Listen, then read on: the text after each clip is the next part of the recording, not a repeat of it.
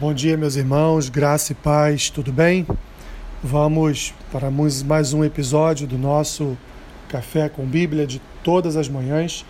Hoje, dia 21 de novembro, faremos a leitura e uma breve reflexão no texto que se encontra na segunda carta de Paulo aos Coríntios, capítulo 5, versículo 17, que diz assim: E assim, se alguém está em Cristo, é nova criatura as coisas antigas já passaram, eis que se fizeram novas. Meus irmãos, é essa obra que o Evangelho realiza em nossas vidas. Ele muda por completo todo o nosso ser. Muda o nosso pensamento, muda as nossas ações, muda, meus irmãos, até mesmo a nossa qualidade de vida, pois as coisas com as quais nos preocupávamos antes, hoje não nos preocupamos mais tendo em vista que a paz de Cristo reina no nosso coração. Assim é o advento de uma vida transformada. Assim é a chegada dessa nova identidade em nossos corações, de modo a mudar radicalmente todo o nosso ser.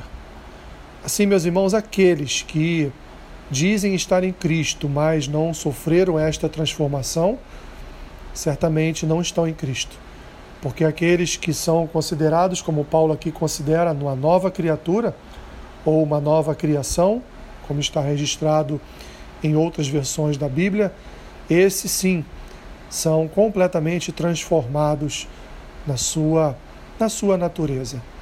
A identidade adâmica não vai embora, mas ela é vencida por uma nova natureza, a natureza de Cristo, implementada em nós através da palavra e do Espírito Santo. Assim, andamos, passamos a andar em novidade de vida, principalmente quando passamos, meus irmãos, pelas águas do batismo, porque ali estamos testemunhando publicamente que a partir de então pertencemos ao Senhor e Salvador Jesus Cristo e que então faremos parte, membros do povo da eternidade. Portanto, meu irmão, minha irmã, aqueles que estão em Cristo sofreram transformação em todo o seu ser Portanto, se você está em Cristo, você foi transformado. Você não é mais aquela antiga pessoa, como ele diz, as coisas antigas passaram. Agora você tem tudo de novo na sua vida. Senhor, abençoe o dia dos meus irmãos, dê graça, refugie-os, Senhor, sob a tua proteção. Abençoe-os em nome de Jesus. Amém. Que Deus te abençoe rica e abundantemente. Amém.